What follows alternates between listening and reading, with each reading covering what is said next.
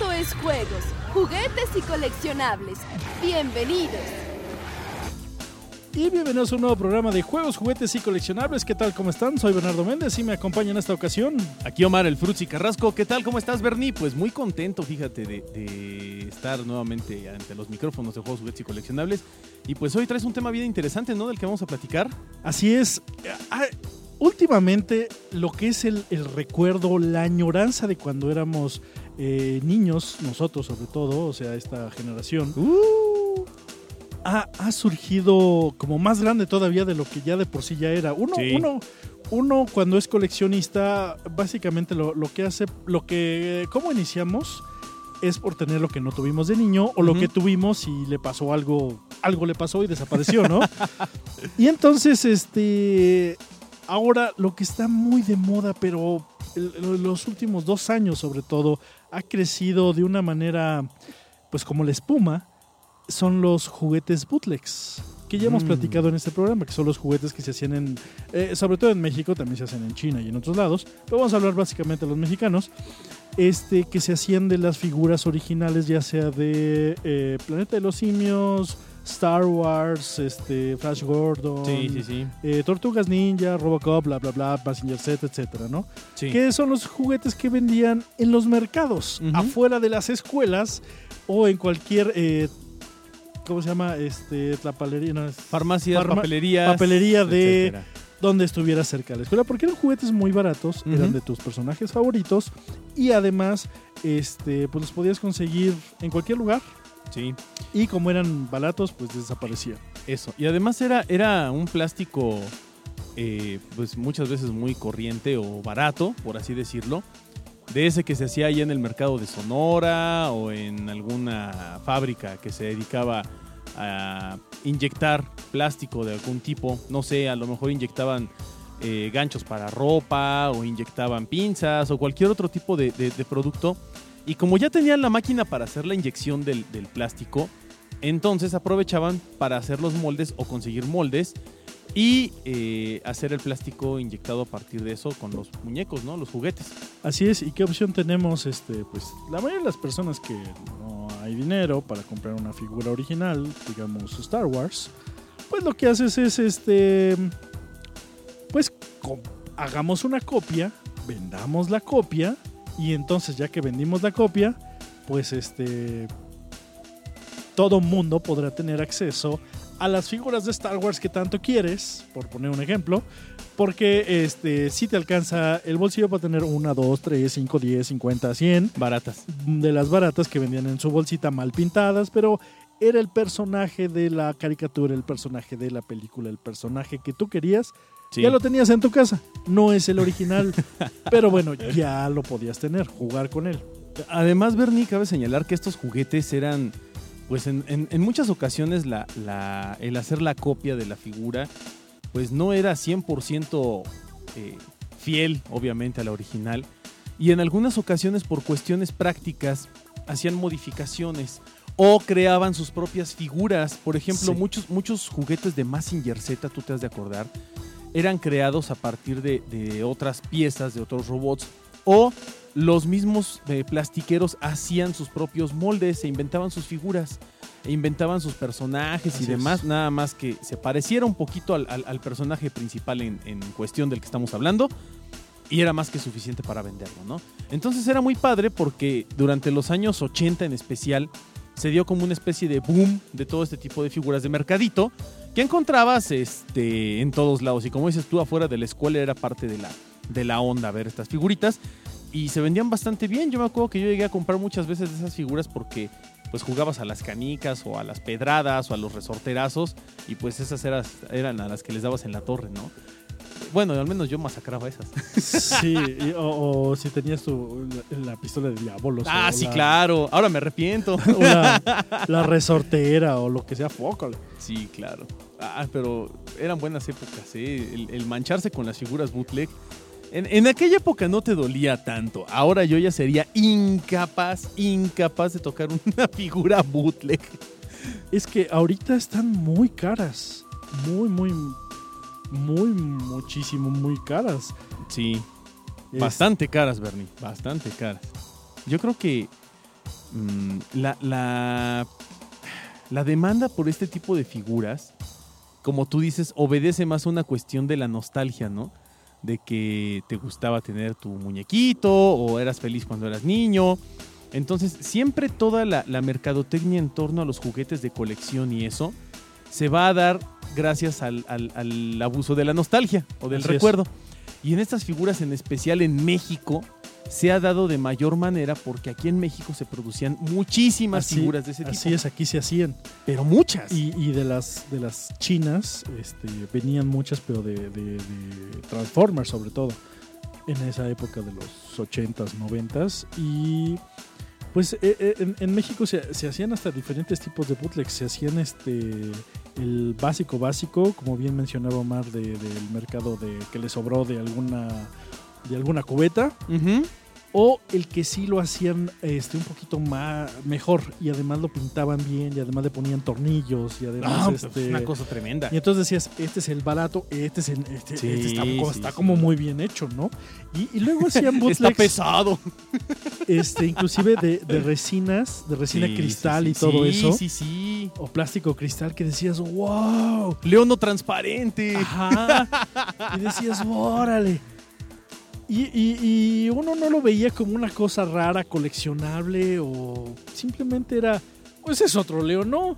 Claro. En lo que puedo comprarme el original si me llega de Reyes o de cumpleaños. Este, Pues buena onda, ¿no? Tengo el leono transparente, ¿no?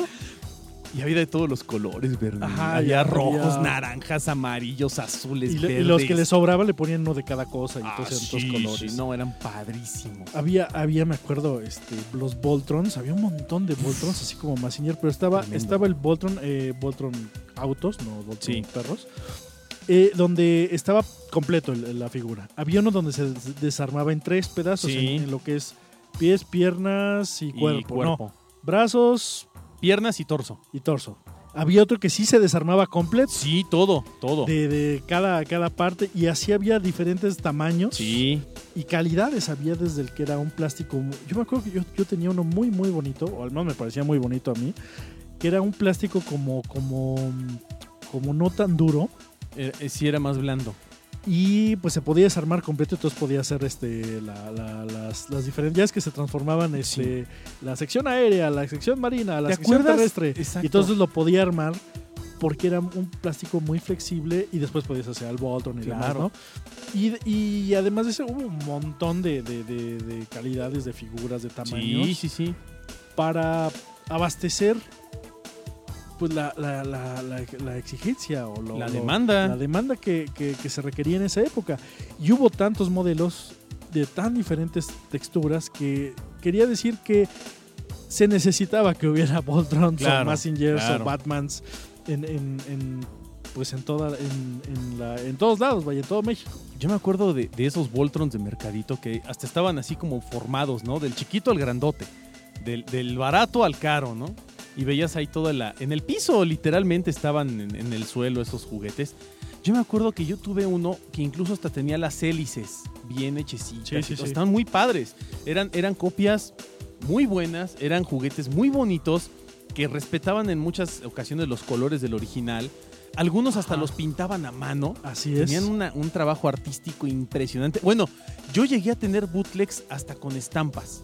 Sí, sí, claro. Con estampas y cal, bueno, las calcomanías que se les colocaban. Por ejemplo, había, había algunos personajes que traían estampitas. eh, yo me acuerdo de algunos, algunos bootlegs como de soldaditos que no puedo decir que eran de G.I. Joe porque yo siento que eran más bien como de, de mezcla de dulce de mole y de manteca, pero eran soldados porque no eran, no eran del tamaño de un G.I. Joe, eran un un, poco poquito más chiquitos, un ¿no? poquito más chiquitos Sí. muy bonitos porque traían un montón de armas. O sea, te vendían un soldadito en, vamos a poner en conversión, en 10 pesos actuales. Y traía metralletas, bazucas, una serpiente, un león, un tigre y un carrito. ¿no? Una cosa maravillosa. Y por, y por esa cantidad de dinero, pues tú te llevabas esos, esos personajitos. Yo me acuerdo que de China, creo, llegaron, llegaron unos Rambos geniales que, que- que se veían. Yo nunca había visto un original, de hecho, hasta hace no mucho vi un original ¿De qué? de los De- Rambo. Ah, de-. Cuando salió la caricatura de la fuerza y la Sí, libertad. como no. Este, salieron. eh, de hecho, no sabíamos, en esa época no sabíamos que había una caricatura de Rambo. porque llegó mucho después en video, eh, por creo que Offer Video o Videomax la, la- la sacó y después de Editorial Beat sacó los cómics. Pero muchísimo antes empezaron a salir las figuras en los mercados. Sí, sí, y sí. era obviamente el, de, el que traía la, la- la sudadera, que traía el logo de Force of Freedom, y el que venía sin camisa, que era Sí, idéntico estaba- al de Rambo 2. Estaba padrísimo. Y entonces más bien parecía que era el juguete de la película de Rambo Sí, 2, claro. pero donde, donde este, las armas venían de, de goma, de, de Sí, sí, sí, gomita. sí, sí. Este, y estaba, o sea, uno sabía que no era original, pero no era importante, porque nunca habíamos visto un- una figura de Rambo. Claro. Y se veía con una calidad, con una gran calidad, realmente. Eso sí, había unos ninjas ahí que, que se les doblaban las patitas, que, que venían con, con traje de tela De tela. y la, y la cabeza de hule. De goma. Eh, eh, empezaron a, a llegar es- esos productos de, de- de China muy buenos. Tortugas Sí. ninja que eran de, este, de, de- de gomita toda. Muy bonitas. Nomás que eran más flacas que las originales, pero, pero de- estaban muy padres. Y unas eran, unas eran creo que de Argentina también. Pero, pero muy bien hechas, o sea. Y, y tú sabías que estaba, tío, sí, os repito, estaban las originales y las otras, estaban las otras padres. Pero Sí, como no hecho. eran las originales, pues sea, en algún momento iban al, a la basura o a regalar a los niños pobres o Sí, sí. desaparecían de tu casa. Sí. Y ahorita de hecho. es buscar eso, las espadas, las, las- la- los cascos, las armaduras, que también se vendían mucho este, Sí, por todos sí. Salía He-Man, salía su espada, salía Voltron, salía su espada, salía este Leono, salía su espada y su garra felina. Ah, esas hasta en la este- feria las conseguías. Exacto, eran, eran muy de, de, de, jue- de juguete Juego de, feria. Sí, era, era casi casi juguete piñatero, ¿no?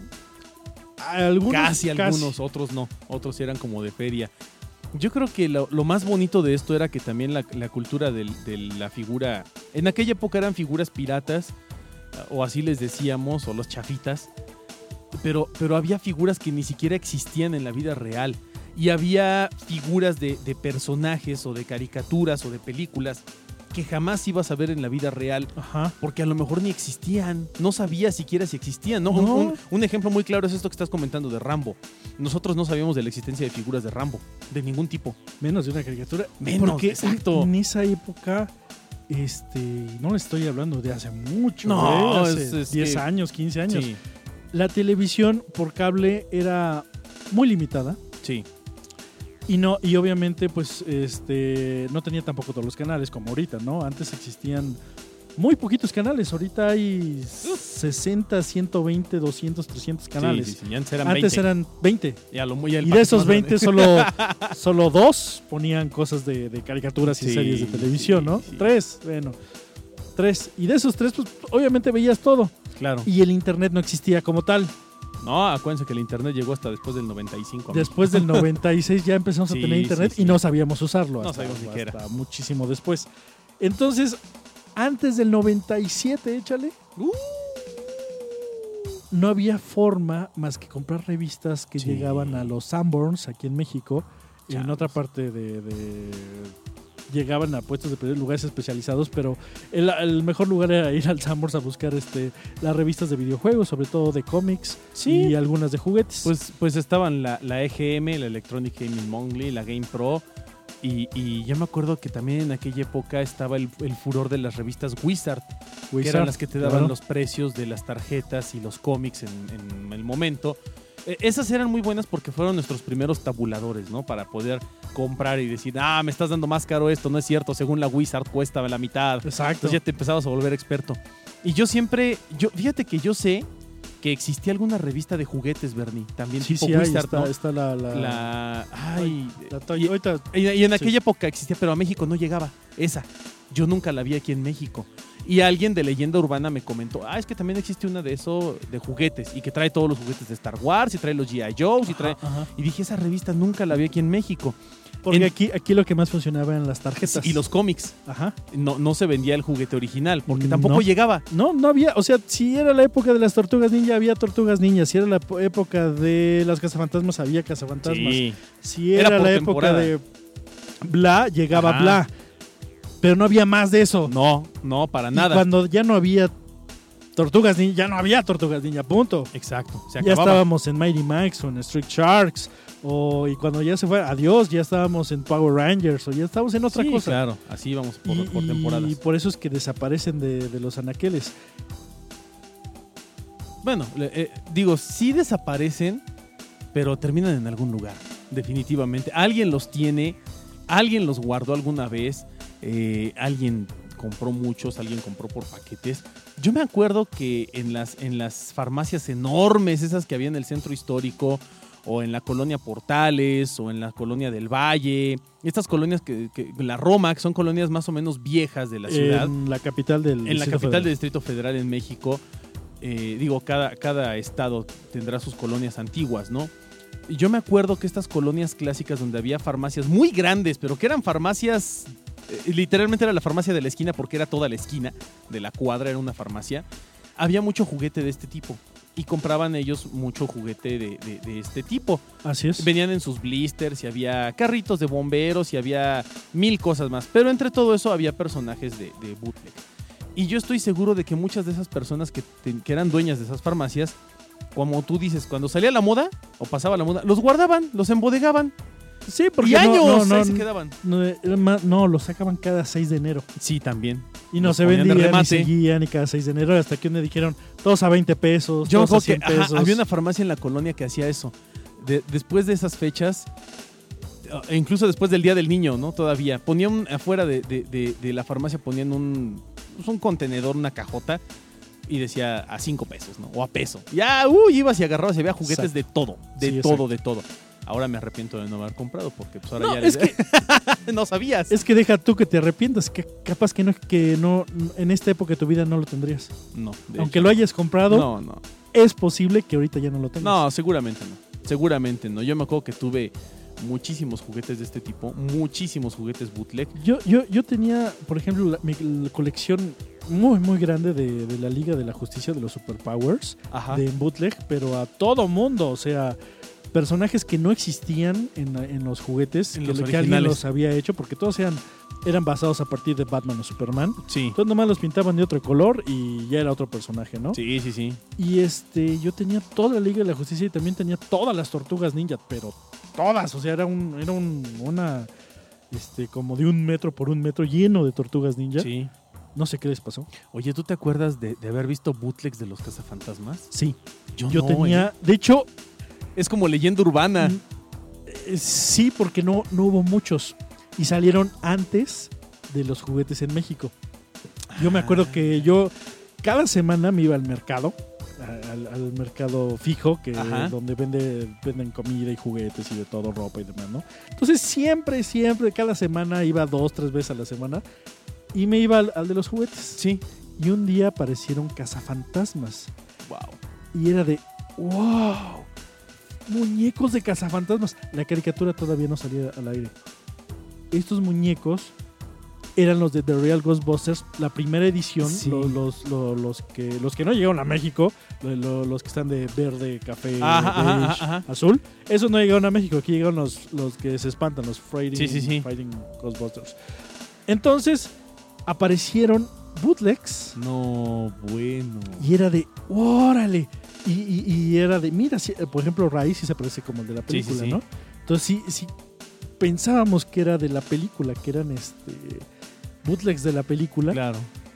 Y bueno, los compramos y después vino una serie, una, una, una caricatura que salía en Canal 13, de Ujú, hecho, este, se anunció. Este, y después de eso todo el boom de Cazafantasmas. Pero originalmente salieron primero en bootleg Y luego la y caricatura. luego llegó la caricatura y después llegan los originales, los, que- los que se espantan. Sí, sí, sí. y de ahí para el real.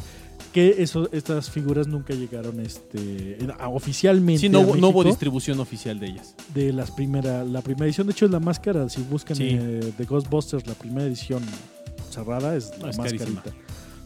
Y pero sí, sí hubo. Y yo, y antes de eso, y de hecho todavía lo estoy buscando a la fecha, este, por ahí del 85, 86, por ahí, puta, Ujú, hace un chorro mil años, salieron bootlegs de Cazafantasmas, la película, la primer película. Yo me acuerdo mucho porque fui a un mercado, compré una bolsita y venía el, el- el- el- monstruo, el, el perro, Ajá. y venía un mono, pero no traía su Proton Pack. Qué loco. Yo me acuerdo que le, le hice su Proton Pack con este con plastilinas y siempre se le Ah, hacía con qué buena onda. cosas. Entonces venía, venía Slimer, este, el, perro. perro y un mono. Qué chistoso. Jamás los volví a ver. Jamás, jamás, jamás, hasta el día de hoy. eh, en, eh, en internet, o sea, por lo menos una imagen, Nada. nada, nada, Qué nada, loco, nada, nada. qué loco. Y seguramente era una figura X, de a, lo, a lo mejor era un, un Star Wars, Sí, seguramente. que lo pintaron como cazafantasma.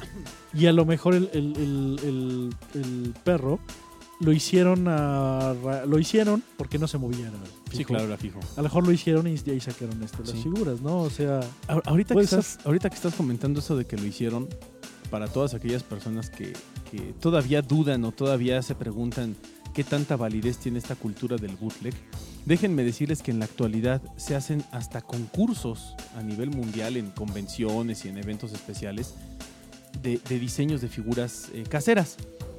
An- antiguamente cuando se hacían los dioramas, se hacían a partir de, figuras reales, figuras eh, de acción. Por ejemplo, un diorama de Star Wars, ¿no? Pues tenías 500 soldados imperiales, eh, tus Stormtroopers, tu Darth Vader, tu, tu, este, y demás, y hacías tu, tu set de la película. Y tú construías el set, ¿no? En cartoncito y en plástico, en lo que tú quisieras. Pero ahora también se califican en estos dioramas, aparte de ese trabajo original y de, y de incluir figuras originales, también se aceptan figuras modificadas o figuras totalmente hechas a partir de la nada y, y- y ganan concursos, y hay concursos para esto. Digo, yo sé que no es lo mismo que un bootleg, ya es un custom. es un custom, pero la cultura del custom también tiene mucho que ver con, con la relación directa al bootleg, porque hay mucho bootleg que se hacía custom, y esos Así son es. los más raros. Mu- Muy, muy, los más, los más populares y que tampoco no sabía hasta hace no mucho. Lo- las figuras de Marx, Sí. de los superhéroes Marvel, salía Capitán Ujú, América, el Hombre Araña, Daredevil, Hulk, Iron Man. Pues agarraban y el Iron Man lo, le ponían llamitas y era la antorcha humana. Sí. Este, al Daredevil, como ya estaba, nomás le quitaban la DD y le ponían un, un símbolo de Batman y, Y era era Batman. Al hombre araña le quitaban las telarañas y todo y lo hacían Superman. Superman. Y así, y así podías encontrar a quien quieras. Sí, pero, el que buscaras, ¿eh? Y esos los hacían aquí. Y, y aquí hacían pues, un montón de, de, de figura que si no existía, buscaban una parecida, Sí. la medio arreglaban y órale, vámonos. Ajá. Hay muchos este, santos que son convertidos en superhéroes, este, o santos, básicamente el, el santo, o la, la figura clásica del luchador mexicano, Sí. que no se mueve, pues lo pintas de un color y ya es, ya es Blue Demon, y ya es el santo, y es mis máscaras. Pues era todos los luchadores, ¿eh? El, el- el santo lo hacían todo. Todo. Bueno, hasta superhéroe. Yo, yo recuerdo haber visto Santos Spider-Man, este, Santos Iron Man, eh, Santos Batman. Sí, sí, sí. A- o sea, a partir del- del cuerpo, ¿no? De- de- del mismo molde, hacían las variaciones. Y eso, pues también tiene un trabajo artesanal bastante aceptable, ¿eh? Ajá, y ahora en esta, en esta época, ¿qué, tan, qué, ta- qué tanto está bien que un bootleg es más caro que un original? Mm, Mira, yo lo considero de esta manera. Yo creo que el mercado se ha creado. Ese mercado del bootleg es un mercado creado. Es un mercado que se ha inventado por parte de, de los, de los vendedores de bootleg, pero también lo ha buscado el coleccionista. Así Esa es la realidad. Aquí todo, todo esto se maneja como siempre en oferta y demanda. Si para mí es importante algo y tú lo tienes, tú le pones el precio, porque yo lo quiero, yo lo deseo.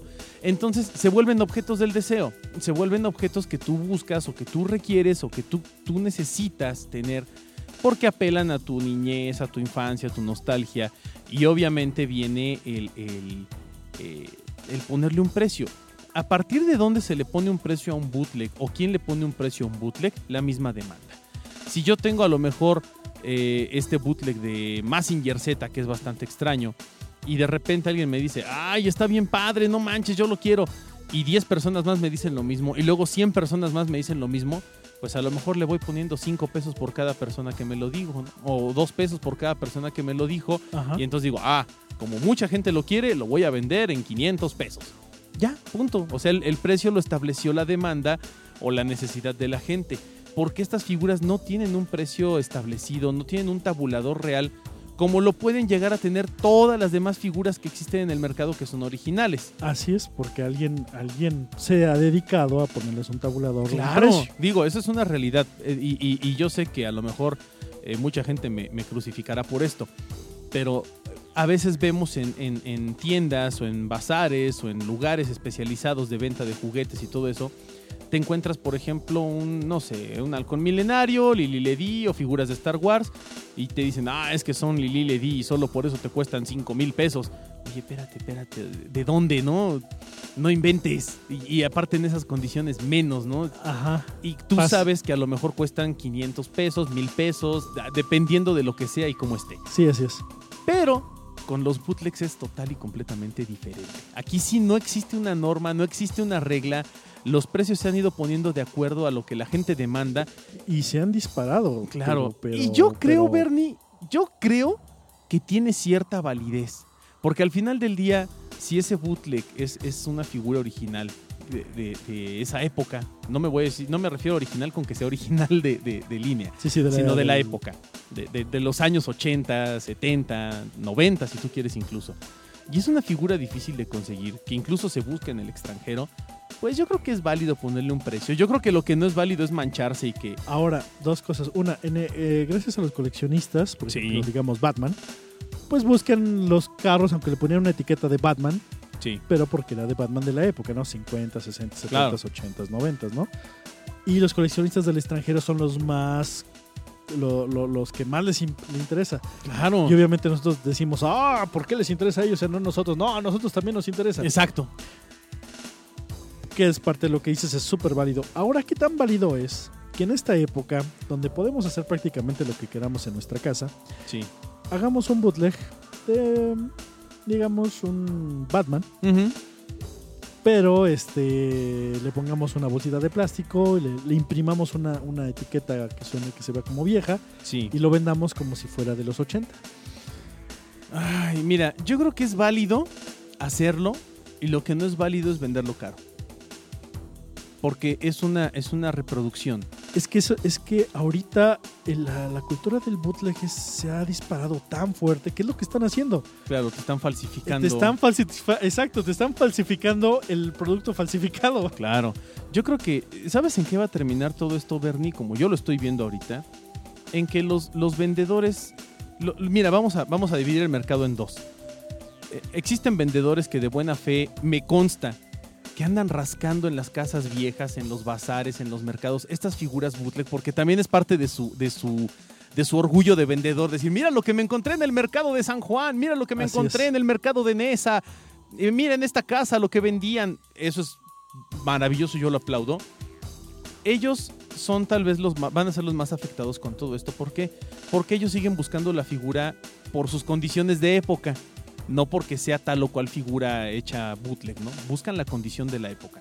Y existen los vendedores que obviamente están aprovechando esta situación de decir, ah, mira, pues es un bootleg, si lo hicieron una vez, lo hacemos dos. Así es. ¿no? Y saben, en la actualidad es muy fácil hacer modelado en, en resinas, en plásticos, porque ya existe toda la tecnología en tu casa que no existía hace s- 20 Cinco años, años, 5 hace años, cinco hace 5 años. Ahora ya puedes hacer moldes de silicón y hacer un montón de figuras sin bronca alguna. Ahora, aquí el punto es el siguiente. ¿Quiénes son los más afectados? Bueno, en primer lugar el consumidor, que si no sabe distinguir El más afectado es el consumidor. si no sabe distinguir una figura bootleg real de la época de una figura copia, híjole, pues Es una figura bootleg, del bootleg, bootleg, del bootleg o pirata del bootleg, pero 2000 de la época. do- exactamente, híjole, qué difícil. Y, de, y digo, de verdad es muy difícil distinguirlas. Es como, es como, es como decir, ¿qué, qué diferencia tiene un Kenner de un Lily Ledy? Uy, es bien ¿No? complicado. Es- es- sí, sea- ese, nivel de, de expertise. A ese nivel Sí, está también las figuras bootleg. Uno, uno cuando jugó con ellas, sí, sabe sí. a qué huelen, sabe, cómo se eh, sienten. sabe la textura, sabe el color del, del, este. Pero cuando no jugaste con ellas, cuando Exacto. jugaste, cuando las viste nada más, Sí.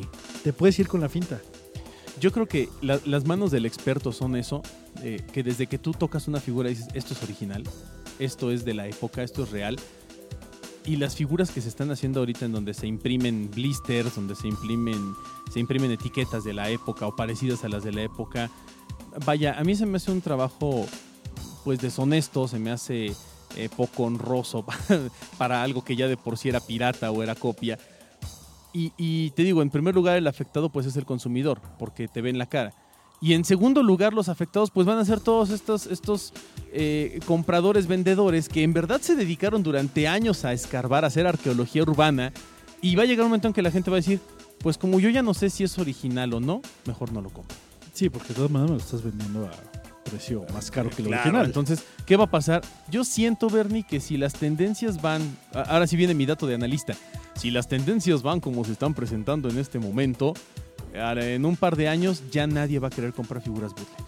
Yo creo exactamente lo mismo. Está, Na- o an- está- o está antes, ¿eh? demasiado fuerte la, la- la- el bootleg ahorita, Sí. pero, pero muy, muy fuerte. No saben, en, el- en este medio de los Ah, juguetes es es, tremendo. es ahorita la moda, la sensación, el orgullo.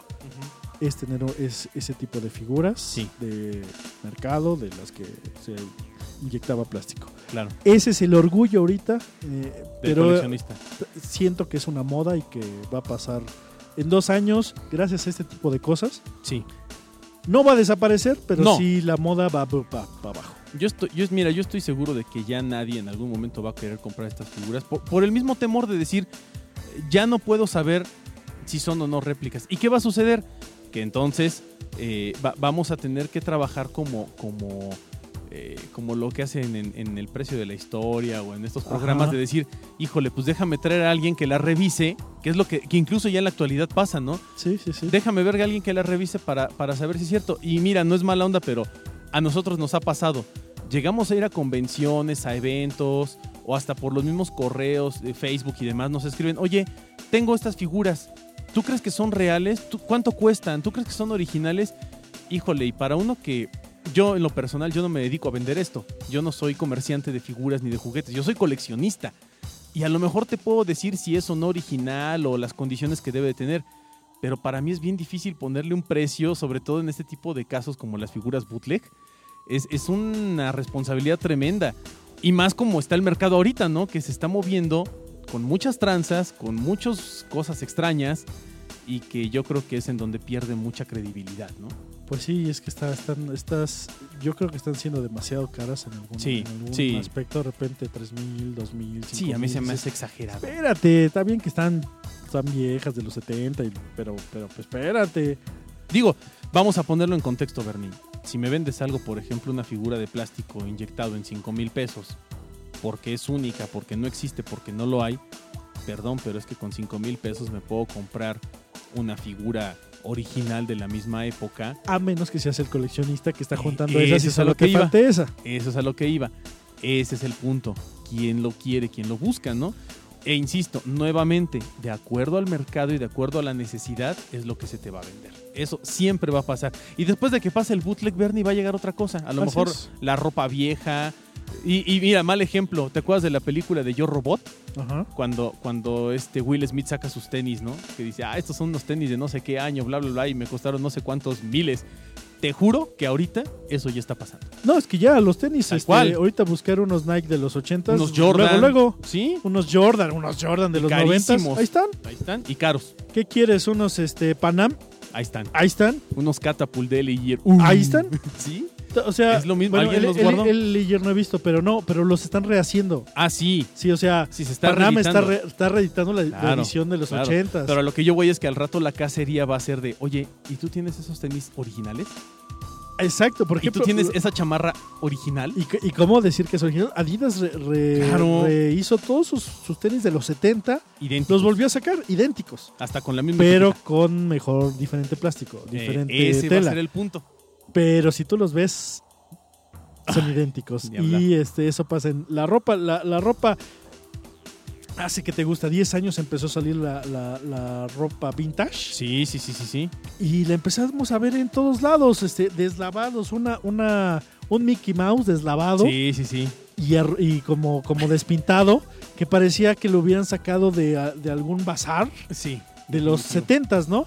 Pero ya estaba a la venta en, en- en tu galería de, de ropa favorita. Claro, ahorita me, me- me impresiona porque vas a cualquier tienda de estas de, de departamentales y ves ropa, te lo juro, Bernie, te lo juro, ropa que yo llegué a ver en 1985 el mismo diseño tipo Miami Vice. Exacto. Lo ves igualito. Idéntico. Igualito y, y carísimo porque es lo in. Ahorita, lo- ahorita los colores fosforescentes. Señoras de y los señores, noventas, los, los- eso es fosforescente noventero. de los noventas está regresando. créanme, eso, ese, ese, eso lo traían los cassettes TDK en su portada. o sea, no es nada nuevo. Pero Y- qué padre. Todas las líneas de ropa están sacando o, o ya sacaron, porque también fue como moda así rápida, su línea retro, Sí, que es padrísimo. la misma que, usaste en los 70s, 80s o 90s. Sí, así es. Y tal cual, este, el mismo diseño, mismo tipo de tela. Y entonces ahí dices, ¿cuál es el nuevo? ¿Cuál es el viejo? Viendo, viendo marcas y demás. Pero eso lo, lo platicaremos en otra otro historia, programa. se acabó. En fin, pues para cerrar esto, Bernie, sí me gustaría nada más dejar muy en claro. No se dejen llevar, no se dejen apantallar por las cosas. Búsquenle, revísenle, pregunten. Y obviamente, pues también vean opciones. No, no se dejen impresionar por, por, por modas o por lo que les dice la gente. En serio, me cae que ustedes pueden encontrar las cosas a un precio adecuado sin que les saquen los ojos. De verdad. Así es. Hay que ser pacientes en esto. Y nos vemos en el próximo programa de juegos, juguetes y coleccionables. Los saluda tus amigos Omar el Frutzi Carrasco. y Bernardo Méndez. Nos vemos en la próxima. Bye. Bye. La próxima semana, más juegos, juguetes y coleccionables.